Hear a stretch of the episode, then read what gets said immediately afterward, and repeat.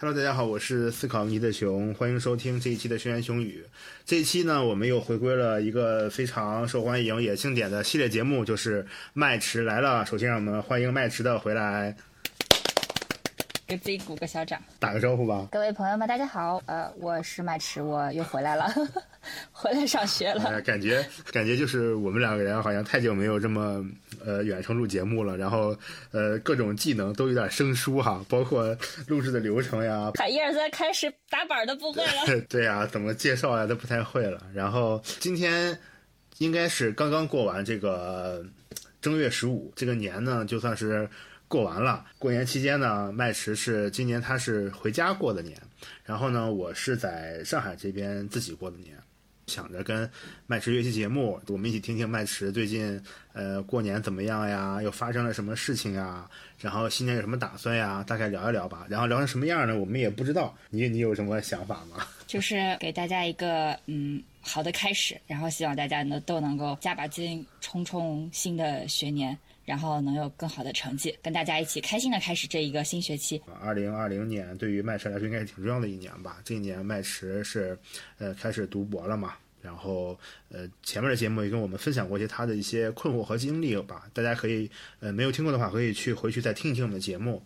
然后呢，那二零二零年本来这一年呢也有很多事情，也也是麦驰来说很重要的一年。我这边呢也是有很多事情吧，尤其是从。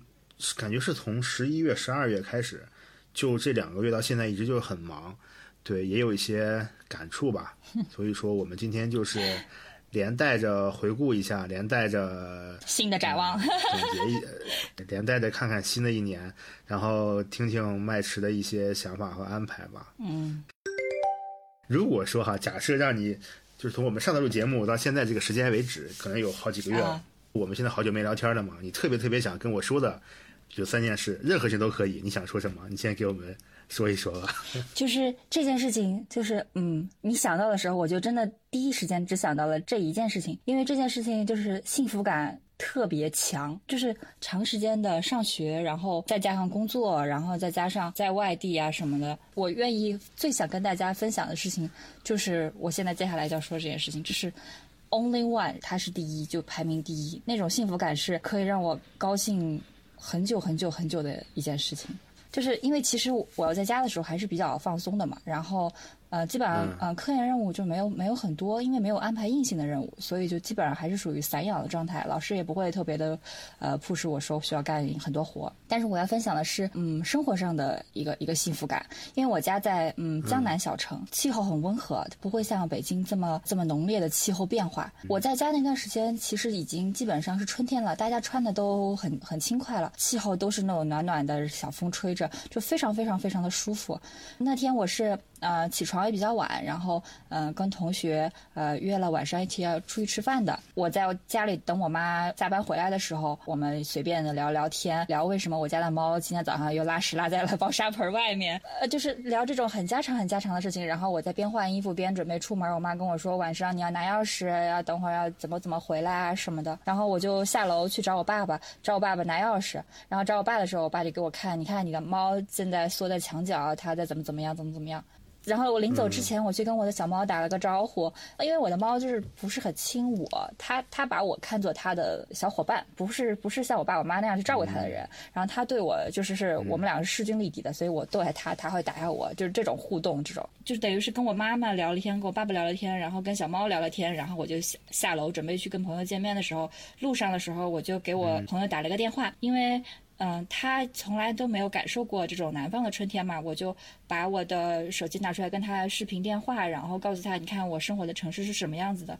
嗯，晚上五点半的时候，夕阳多好看，然后路上车车是什么样，堵不堵车，然后外面的人是什么样，就是在跟他说说很多很多这样的事情。然后接着就去到饭店等我的朋友一起吃出来吃饭。然后他也是也结婚了嘛，也有小孩，需要照顾孩子那种。但是为了出来跟我一起吃饭呢，就把这些都就是下班就直接过来跟我。一起呃聊天，然后我们聊聊家常，聊聊生活中会遇到的事情，聊聊新的一年我们会怎么对待新的生活。然后聊完了，大概九点钟回家，就是一个非常充实的下午加晚上，但是那天的幸福感是到我现在想起来都会非常记住的一件事情，因为很久很久没有这样的一个家庭生活和就正常的这种跟朋友和家人生活的这样的，因为你如果在学校，无论是工作的时候还是在读博的时候，你面对最多的就是陌生人，是是所有学校里的陌生人，然后最多就是实验室的。实验室的小伙伴，或者是你的呃你的同学，或者是你的你的你的导师，你们都是一定是在聊正经事，就是一定是有事情，然后有目的的去沟通很多很多事情。但这个时候是你思想特别集中的去做很多事情的。但是你在跟你的朋友，在跟真正的爱你的人在一起的时候，你是没有目的性的，你就是就是你自己，你在做你真实的做你自己的时候，我觉得。特别特别的轻松和快乐。虽然我在家很懒，我爸我妈很嫌弃，但是我走的时候，我爸我妈还是非常非常的舍不得。就是就是就是那种很真实的存在，这种真实的存在是已经很久很久很久没有在我的生活中出现过了。就可能我的表述不是很清楚，但是就是那种幸福感是可以让我高兴很久的。明白明白，可以感受到。你的假期应该比较长吧？你是从几号开始放？我放了有一个多月。一个多月是吧？你看，这就是。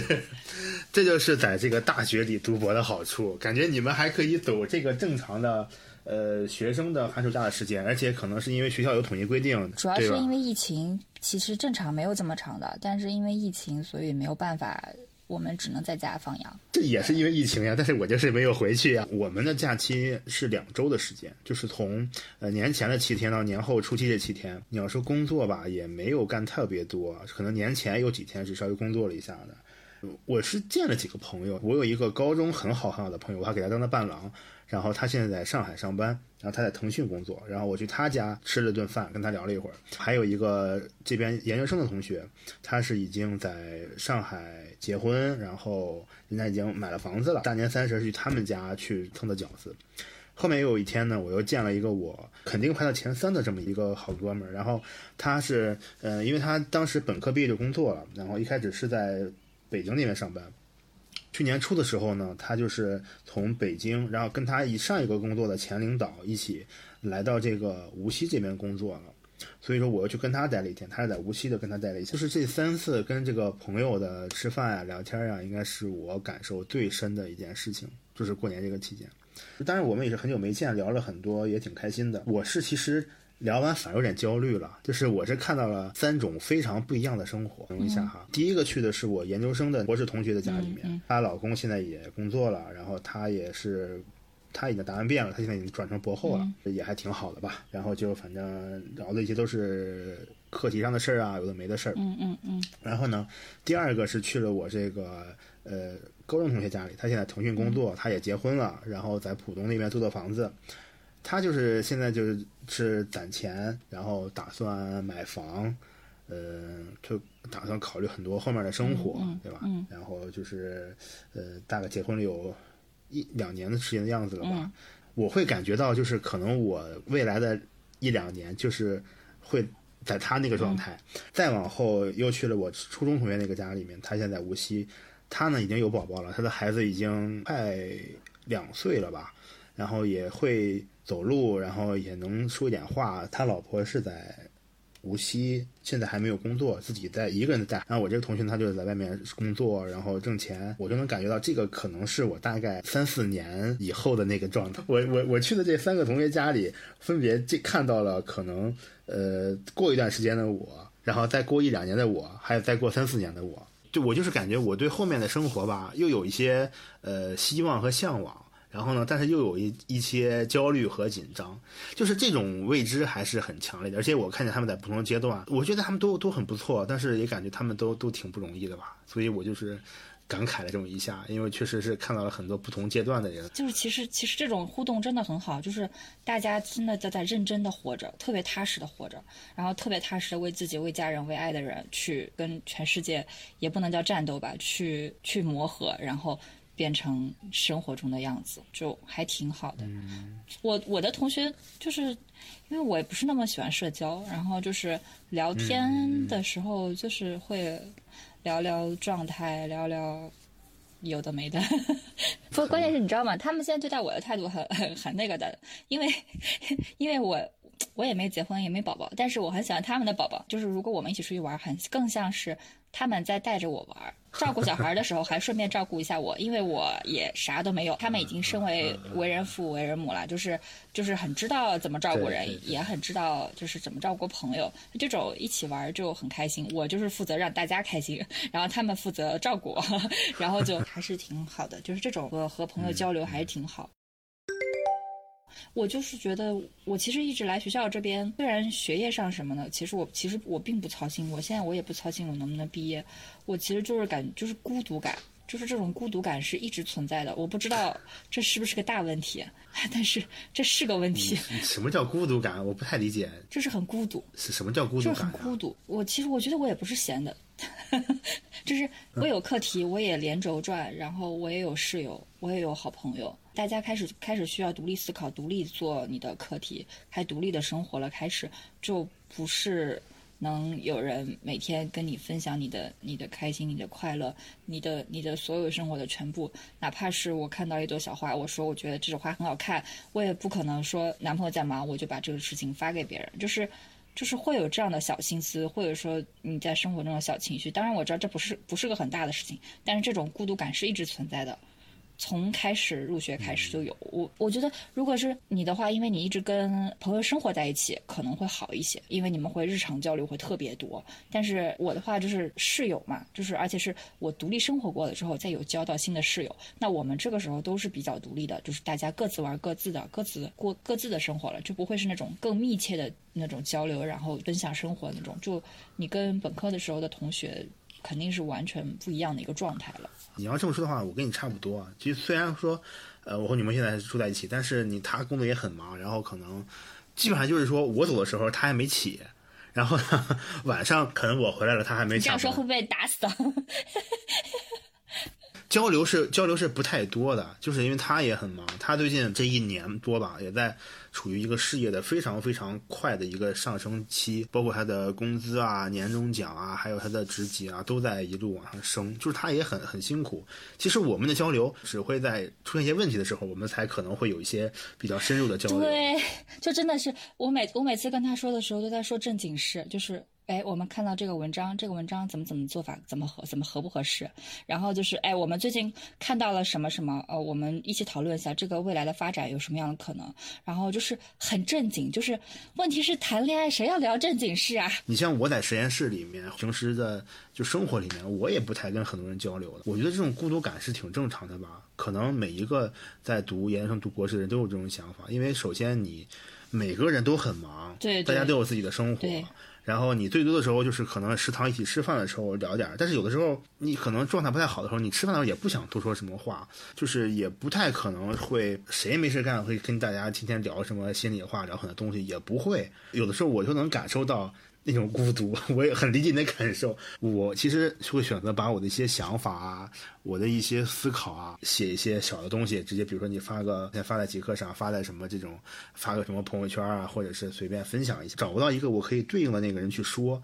但是我会想办法把它表示出来。你这个是个很好的方法。我现，但是我现在找到了另外一个方法。另外的方法是转移注意力。哎，这么说，其实我比你还要内向一些，就是因为你会记录下来，但是我不会。我会，我希望把它忘掉。我希望把这件事情就，如果有情绪的时候就把它盖掉。这件事情我当做没有发生，然后我用其他更开心的事情把那个不开心的那个事情给 cover 掉。比如说，我可能会去运动，新请了就是网球教练，然后我跟朋友准备去打网球，我们准备去学就是。呃，自由泳会给自己安排，就是这种能够动起来，然后能够你就是会沉浸在其中这种运动，然后去转移自己注意力。然后另外我也有打算，就是就是会想要学着剪视频或者做手绘之类的，就是呃能投入的，然后呢又能够在能在积累中能看到自己就是肉眼可见的这种成长的，呃这样的事情，给自己多找点事情。虽然就是可能你在博士间其实。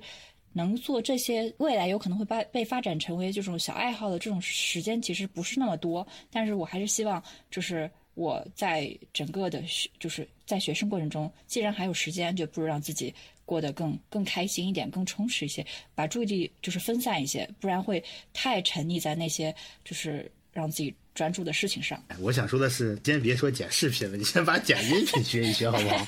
你 你好的，你先把我们的音频节目这个剪辑的任务承担起来，我就给你点一万个赞。剪，我跟你说，我就怕剪完了你就哭了，因为我感觉我还是很有想法的一个剪辑师，所以。啊，没没关系，就是你可以尝试嘛。这个系列也是你的节目，然后呢，你可以尝试去怎么做，都没问题的。只要不让我干活，我什么都可以接受，对吧？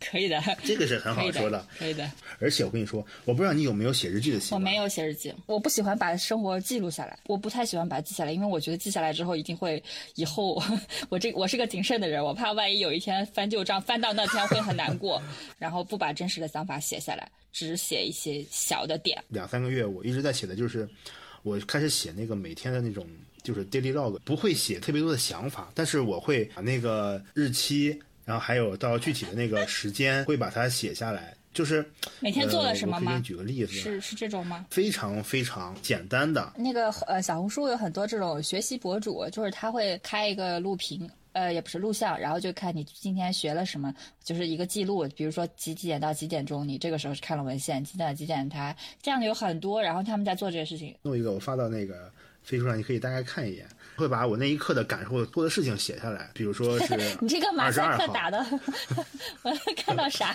写？剩下我跟你说，它上面写了什么？写了很多什么相关，然后这个什么什么。好的，好的，这是。要给你念念，比如说这个，呃，二零二一年的二月二十二号，大概是我在四点四十五的时候，是早晨哈，就写了一个有点失眠。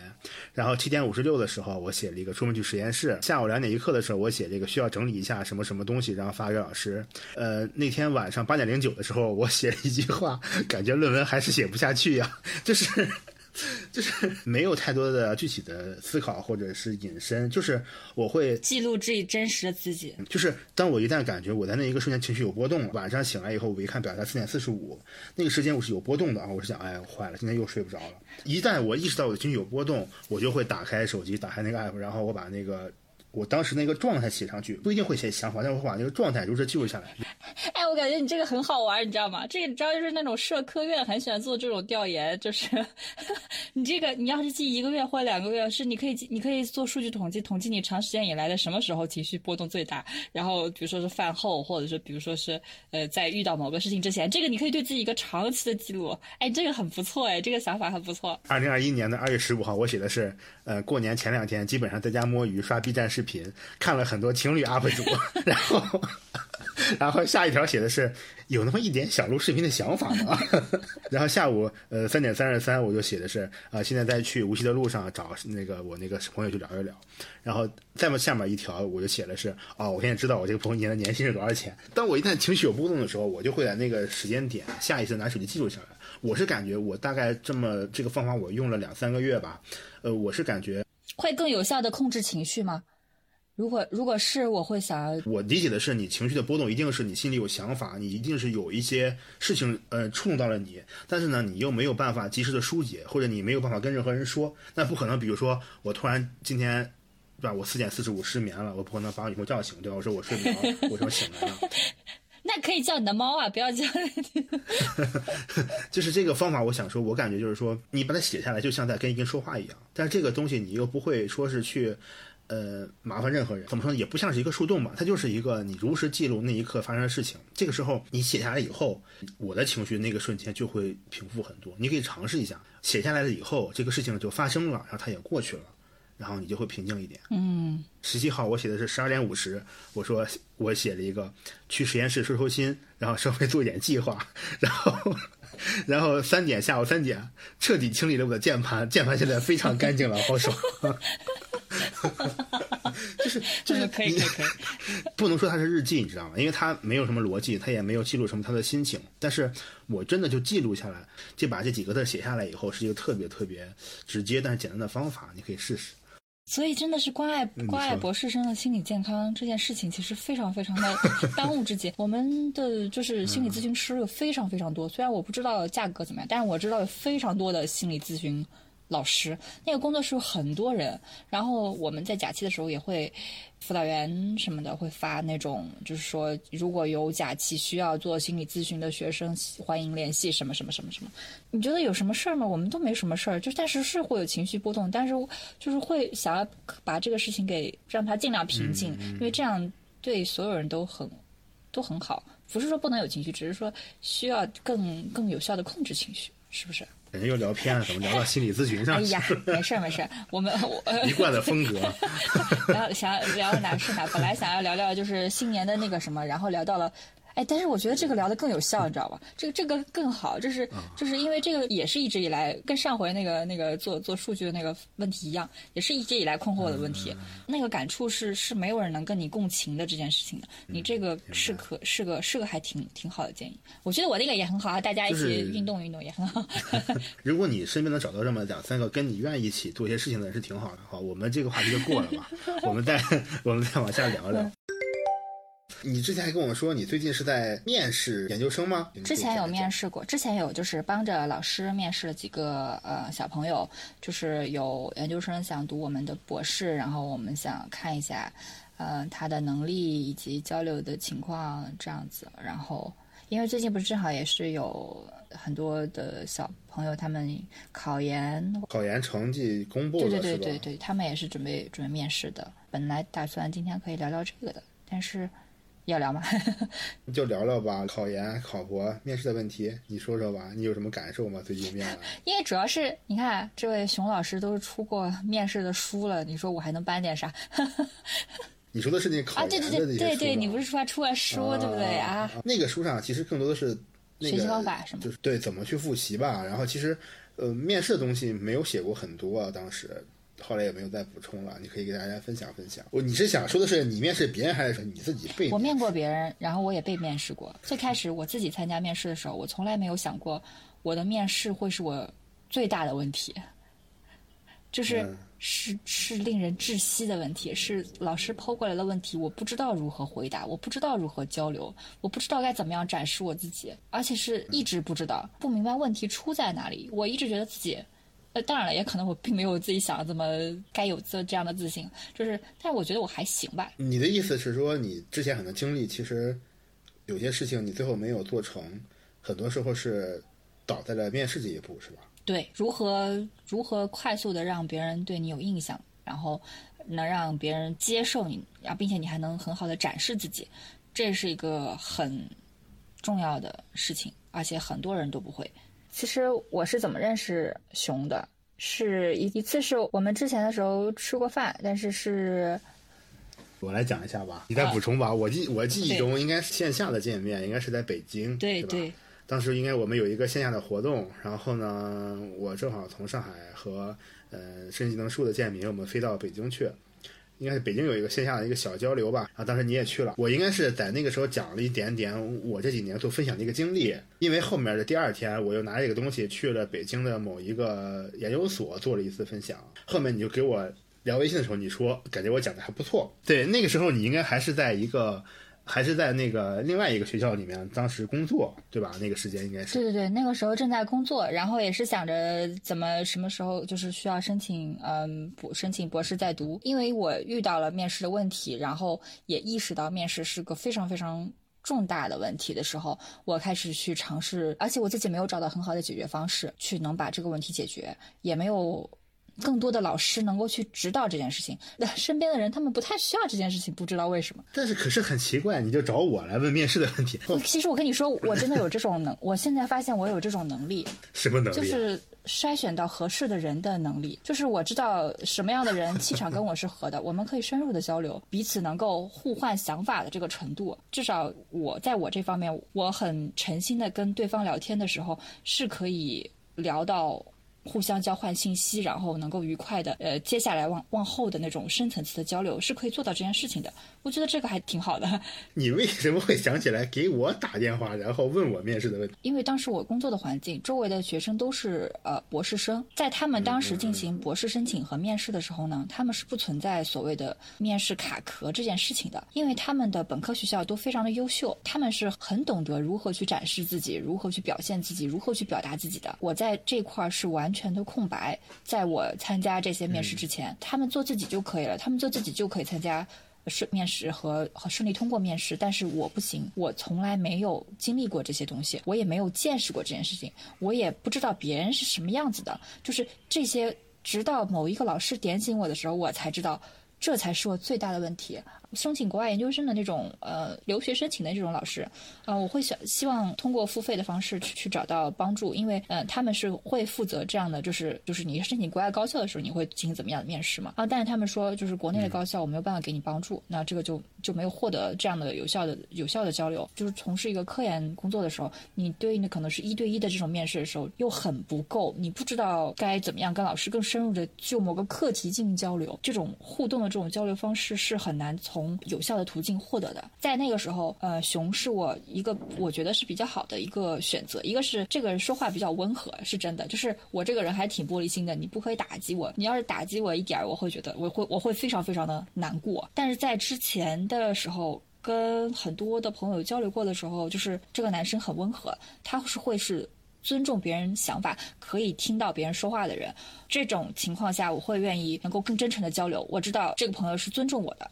他不会因为我的什么样的窘迫，我之前遇到了什么样的状况，他会看不起我或者怎么样。这是我交朋友的前提，并且我觉得也是有这方面的经验。至少在当时他做的这个给我们一起做的这种小范围的这种交流的经验的时候，我觉得他的在讲述那些东西的那套逻辑是我非常非常认可的，是我从前没有学到过的。我也很希望能够未来从他身上学到这样的东西，然后接下来我会有更多东西能能分享给彼此的。呃，我觉得信任这样的朋友，然后不妨听听他的意见，如果他能给我很好的建议，那也很好。如果如果没有，那也是一次很好的交流。就是这个我并不输，而且他当时也真的是给了我很有效的建议。虽然后来我的面试还是不是很顺利，但是我记下来了他交给我的事情。然后你说我吗？对我，我写了那个，你知道吗？我写了那个记事簿，把把所有的面试的要点都，其实当时都整理出来了一整份，哪些是我应该要要关注的，哪些是怎样回答的。真的假的？我都没有印象了。如果你还在的话，你到时候后面发给我看看，或者发给大家看。呃，我真的有，我再整理了。我真的有，我怎么发给你？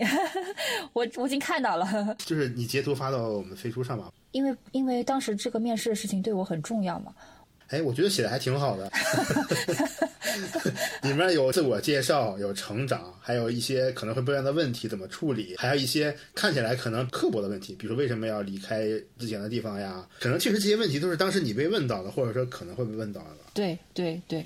就是还是非常不是那么寻常的问题。当时的面试状况是我每一次的面试都都会出现一个新的问题，一个新的在我临场绝对想不到的问题。嗯，我不知道别人，可能是我是应变能力也不足吧。就是真的是针针都扎到心里的那种。后来就选择还是放过自己吧。他们也不是为了刁难，对对对，他们就是要看一下你当时是怎么想的。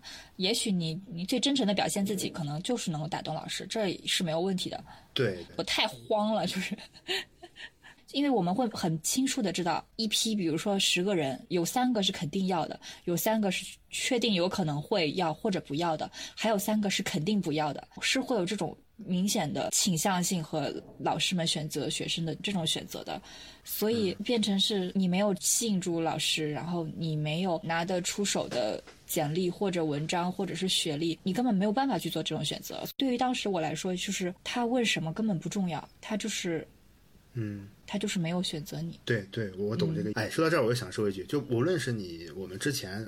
考研啊，考博的面试，还是你后面工作的面试？因为我前一段时间也面试了一些，有一些面试嘛。嗯。我的一个很直观的感受就是，面试的话，你肯定有三个因素。嗯。一方面的因素是你本人的真实的个人的实力和能力和你的水平，对吧？假设你就是一个呃考研笔试全专业第一的一个学生，那你去了以后一定是带着优势去的，这是你本身的个人的实力，这是第一块。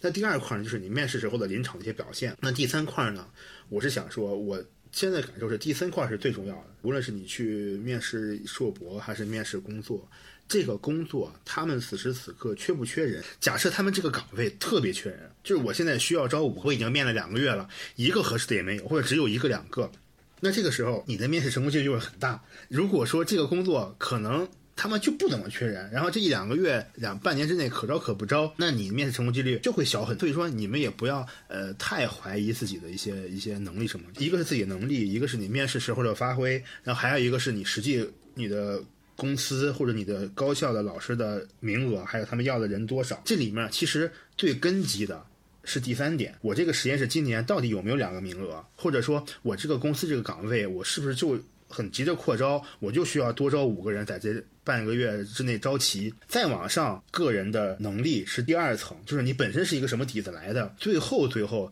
呃，有点因素的可能才是你面试那一次的发挥。我是觉得不需要过分强调你这个面试的一些东西。说白了，这个工作很缺人，着急要人，然后呢又没有什么合适的，再加上你本身的一些经历还不错，然后最后再加上第三点就是你的面试的表现还 OK，那你这个就八九不离十了。如果一旦说你这个面试的下面的底子就很少，他是可招可不招，或者我只有一个学生，然后十个人来选，那那个自然是很难的。大家还是要理性一点看待嘛，这是我的一个感受，我就先分享。对，我想说的是，还是有一些细微的差别。就比如说，如果呃针对本科生，就是那种夏令营的方式去入选博士的时候，可能大家看到你的就是你的学习能力，可能真的是当时面试的时候的临场表现可能会更占优势一些，因为因为大家都一样，都是都都是本科生了，那可能就是你的嗯，就是包括知识储备和技能储备都还是相对有限。那这种情况下的时候，大家可能就只要看到学习能力应变能力、抗压能力这种综合能力很很不错的，就会被优先被点走。嗯，在接下来，如果是就是研究生去考博士的时候，就会有一些倾好性了。比如说，就像刚才说的这个所谓的类似于这样的就是供求关系，就是研究生的时候你有一个什么样的点，你有什么样的基础是你的博士老师最看重的，他也很需要的，他的实验室未来发展很需要这方面的人才和这种知识储备，能你能给他一些呃，包括灵感，包括指导。包括建议，那他是非常非常需求的。那这种无论是你你是博后，还是你是去面试你的导师的这个博士生的话，这方面都是有优势的。这种已经有这种专业技能的人才去面试的时候，是这个才是最核心的。这就是刚才熊说的这个供求关系这件事情，还是有很多更更更核心的问题的。所以我们要去站在上帝视角，就是能够把自己放的位置再高一点，去看整个全局，当时你是属于什么状况，然后去理性的评价你的你的每一件事情啊。嗯，就是还是不要太。陷进去，真的是选好你要去哪面试。或者面试什么，这个还是挺重要的，这个确实是挺重要的。对对对，还是审时度势，就要想清楚，要对自己有特别清楚的认知，知道自己几斤几两，知道自己能给老师带来什么，然后你有什么样最打动人的点，你你还能为老师提供未来什么样的发展，你要把自己看得很清楚，然后你要给老师清晰的表达这一切。另外，你考虑清楚这个老师适不适合你，给出你的这些闪光点之后，这个老师会会回回过来看选择你。如果当你都表现出。这样的不只是积极性，而是这样的闪光点都没有打动他的话，照我的尿性就是换人。那你面了这几个学生以后什么感受吗？就是你帮你们老嗯，就是大家其实都不太积极的。呃，是本科还是研究生啊？研究生面博士，畏难情绪特别大。我不知道是因为我们制作做的东西真的难，还是什么叫畏难情绪啊？比如说老师安排了一个任务，要么他想的太简单，要么他想的太难，然后太难了就不做了。或者直接把我们老师给拒了。我们这种是一对一的面试了嘛，不是。那种呃，就是直接参加所有学生的那种面试。我要去看哪些是就是是要面我老师的嘛？那未来可能是我的师弟或者师妹的这种嘛？有没有未来可能我们一起合作的这样子？所以我们就真的是抛出了真实的课题，我们能够一起参与啊。我们现在给一个小方案，你看你是怎么解决的，或者是你能不能给我聊些什么？但大家都不太尽力，我不知道是因为我的要求太高，还是因为我要求太严格。那但是很明显的不尽力。比如说，如果当时。最最开始面试其他老师的时候，这老师让我学习什么什么什么方面知识。如果我觉得太难，我会告诉他老师太难，他会降低要求，告诉我什么什么样的背景，呃，你可以做什么什么样的事情。就是你要么就主动交流，你说你不会，那我就告诉你我们现在会什么，我们一起做。不愿意做，你也可以直接告诉我你不愿意做。但是你不能是你正在做着，但是做着吧，好像又没有特别的呃用心去做，我就会觉得，哎，你好像不尽力，你不尽力，我就觉得。就这么好的机会，你不不把握，然后你也不不不努力的学习，我就会觉得，哎，那好像好像不是那么的合适。只是我的个人的感受啊，这并不影响老师的判断，老师判断还是有他自己的标准。但是如果是我的话，我觉得我是个严格的 严格的人。后面应该是现在考研成绩出来了嘛，大家肯定很多人会面临一些各种学校的面试啊，哪怕你如果是不是很理想的话，也会有调剂的面试什么的。嗯，要不咱俩再讲讲我们之前的关于考研或者是什么的一些考博的一些面试经历，啊啊，稍微分享一个，然后好讲讲自己当时怎么面的，囧的呀，或者是深刻的地方。要不听你说吧，我的太囧了，我的都是那种，就是按照现在的流行话，我就每一个面试都可以让自己脚趾抓地抓出三室一厅那种。我就是应该是当时研究生毕业，然后不是本科毕业，当时夏令营的那个面试，夏令营的那个面试约等于你后面考研的面试了。呃，夏令营的面试过了以后，考研笔试分过线了，就可以免复试直接被录取。现在回想起来，我代表了一大部分，嗯、如今的本科生的状态吧。就那个时间，大学四年，前面两年我深耕各种社团活动，还有摸鱼。大学那两年基本上就没有干什么正经事情。去面试的时候，嗯、我们是一个学生面对 N 个院士还有教授那样的，围在一圈。呃，第一个问我问题的就是一个院士，他拿着我的那个就是面试的那个表格，他说：“我看你这个大学的活动很丰富啊，但是你为什么从一年级到三年级这个成绩逐年稳步下降呢？” 你说这是因为这些活动参加多了，逐年稳步下降。我那个时间去，首先我个人科研上没有什么建树，在本科的时候，而且我又是第一个去面试的，抽签面试我抽了第一个。第一个很惨的，第一个 现在唯一能想起来的一点就是，我觉得那个时间我大学里做的东西，这些呃老师们是不懂的。然后呢，这些老师们问我的问题呢，我也是不懂的。但他问我你哪个东西感兴趣嘛，你肯定就会说自己背的最熟的那些知识点。他们会反复的就一个问题，如果我答上来的话，他就会继续再追问，然后我又答上来，他会再追问，直到问到你答不上来为止。他第一个是想看看你对这个东西了解多深。当你会面对这种反复的这种追问的时候，你是一种什么样的状态？呃，如果我不会的话，我可能会讲一讲我的想法，或者我觉得可以从哪方面去考虑。就这些问题，我是都说到的，所以他们觉得可能，呃，我的逻辑上或者思维上是有点优势的，所以最后成绩没有那么差，中等偏上的成绩最后通过了那个那次就是呃夏令营的面试，这是我唯一的经验吧。我们现在如果是研究生的这个状态，本科百分之九十九的人都没有太多的所谓科研经历，你也没有太多可以拿出来吹嘘的一些资本，比如说哦，我本科就去了什么实验室啊，做了什么研究啊，这个都差不多。如果你没有这方面特别强的科研基础的话，你也不用说愣要编出什么来，或者说你也不用特别担心。首先，你的基本知识你要有一些准备一些，然后你针对你要面试的那个学校的老师这些专业，你要准备一些有一些了解。那你最起码了解他们实验室做什么的，了解了解他们是有一些什么新的研究进展，你可能自己会有些疑问，你可以带过去。过程中你就是要很坦诚的说你做过什么，没做过什么，因为你要知道那些老师们都是那么厉害的人，你随便说一个他们。大概跟你聊一两句就知道你说的是真的还是假的，没有必要太过于美化你的经历。你没有做就是没有做过，然后你都做了什么就是做了什么。但是呢，你要尽可能的去把你做过的一个东西，然后呃组织一下语言，整理一下思路，说一些可能会对你的面试或者或者对你后面的生活工作呃有意义的、有好处的那么一些点来。只要这些东西你能迁移到、能联系上，然后面对老师的问题的时候，你能够说出自己的想法，呃，你最好还有针对性的准备一点点你的问题，比如说你的一些思考就可以了吧。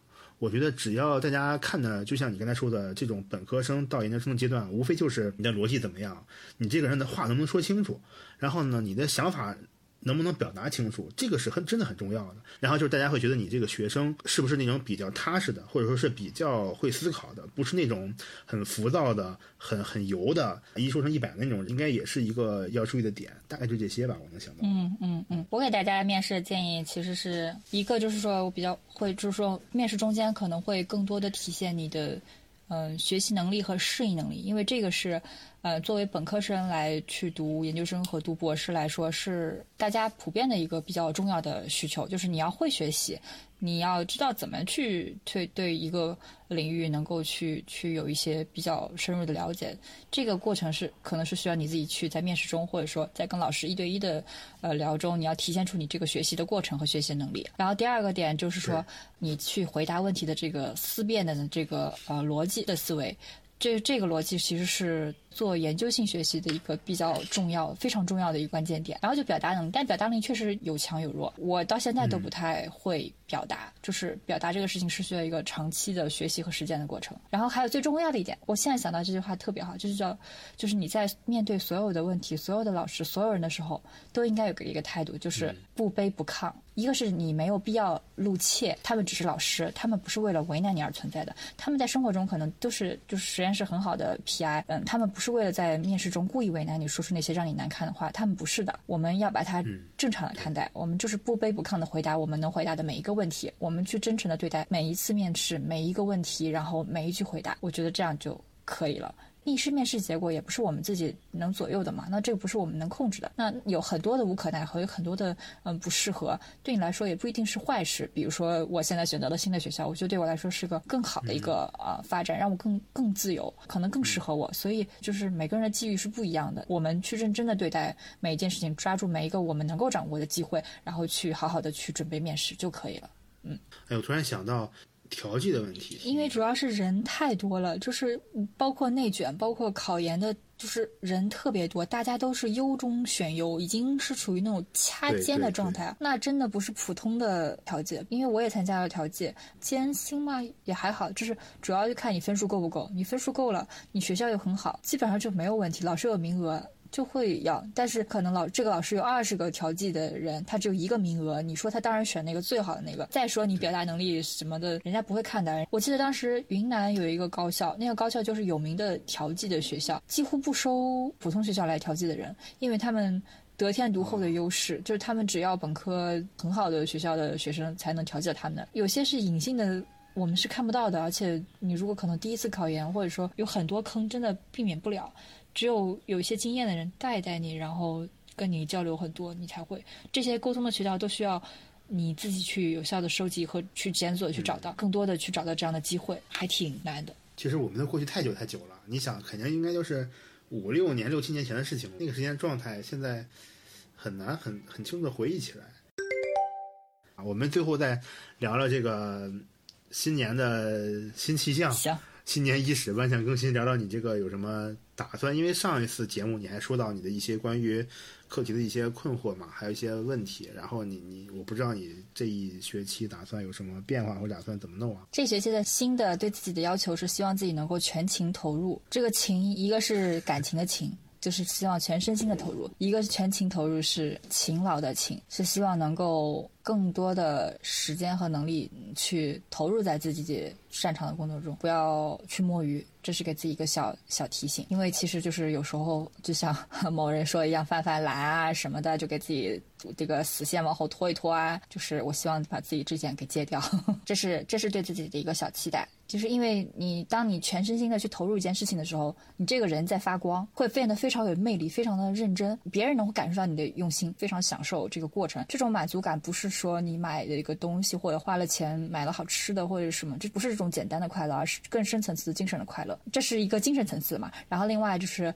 嗯，工作上的话，因为我其实有几个小课题需要。嗯，快速的进展，我会希望能够比较快的把小课题给结束掉，然后开始做更更重要的课题。然后目前现在也是在帮老师啊一起嗯整理一些嗯标书的内容，然后也会有新的课题在开展。其实我的状态跟熊其实很像，因为我们是小课题组，所以有很多合作的课题和需要开展的课题齐头并进吧。当你去比较专注的做事情的时候，你就会比较快的有有一个阶段性的进展。在此基础上，就是不要太去就是分散精力，然后会希望跟老师能够提出一些。拒绝的理由，在我能够有毕业条件的时候，早一点拒绝他，不要让他有太多的心思。分散我的注意力。你现在有拒绝过吗？我拒绝了，但是我被他套路了，你知道吗？我的拒绝显然没有生效。我我还是很好劝的，所以我选择认输。我在哪里趴下就哪里在哪里躺倒。但是当我有一天我可以拒绝的时候，我会非常大声的拒绝他。就是我这一年应该会发生各种各样的大事。这还挺好的，正好是用这个节目，嗯，我们大家一起陪伴你经过人生中很重要的一个一个一个阶段和过程。我觉得这件事情就还。挺有意思的，也挺有价值的。你回过头来看的时候，会觉得，哎，是那么多人陪着你一起经历人生中重要的一年。我录这个节目的时候，我也觉得想要记录我真实的生活，记录我的呃，这个因为我也是比较千辛万苦的拿到了这个机会去做后面的事情，我也会希望能够回馈大家，然后也是大家陪伴我一起嗯成长。哎，你要不要说一说？你要不要说说这个那个我们节目接下来的安排？什么安排？哎呀，你不是上次说那个做一下新的内容的安排？我现在已经学会了，就是不做出来先不要说，省得被打脸。那对我们的节目也有一个小小的祝福吧。就我就是只是希望说，我们这个系列肯定天天都下去嘛，因为你只要你你还在上着学，你还在读着博，就肯定你会有一些想法和困惑，跟大家是类似的，可以共同分享一下。然后我也会对尽量的说一说。然后我觉得我们这个节目就是很简单，记录成长，就是我们对，然后我我们只要去把我们想说的想。录的东西录出来，然后我觉得好的内容肯定是会有机会被更多人听到的。嗯，就是也希望收听节目的大家都可以怎么讲，这一年能够实现自己一些小小的心愿吧，开始学习，尝试记录一下自己的想法呀、生活呀，然后学着分享一下。嗯，对我就是能想到这么多了。嗯，你有什么要祝福的？就祝福大家开开心心，没有烦恼就可以了。哎呀，这个太难了，但是 要让自己开心一点，因为你开心的时候，所有人都会跟着你一起开心。这个笑容是会传染的。嗯，多多给我们留言和评论吧，包括什么小宇宙啊、喜马拉雅呀，还有荔枝呀。都可以，然后也可以给我们写邮件，有什么问题的话，也可以给麦石的邮箱写邮件，会把你的邮箱放在我们的节目的说明里面。如果你有很多想分享的，比如说什么今年考研的收获呀，或者后面有可能你面试这些心得呀，也可以嗯来来给我写邮件申请当嘉宾吧，都是可以的吧。那我们就希望能够嗯继续陪大家一起成长，还有给大家分享更多内容。那我们今天节目就差不多了。嗯，好的。跟大家说个再见吧，拜拜。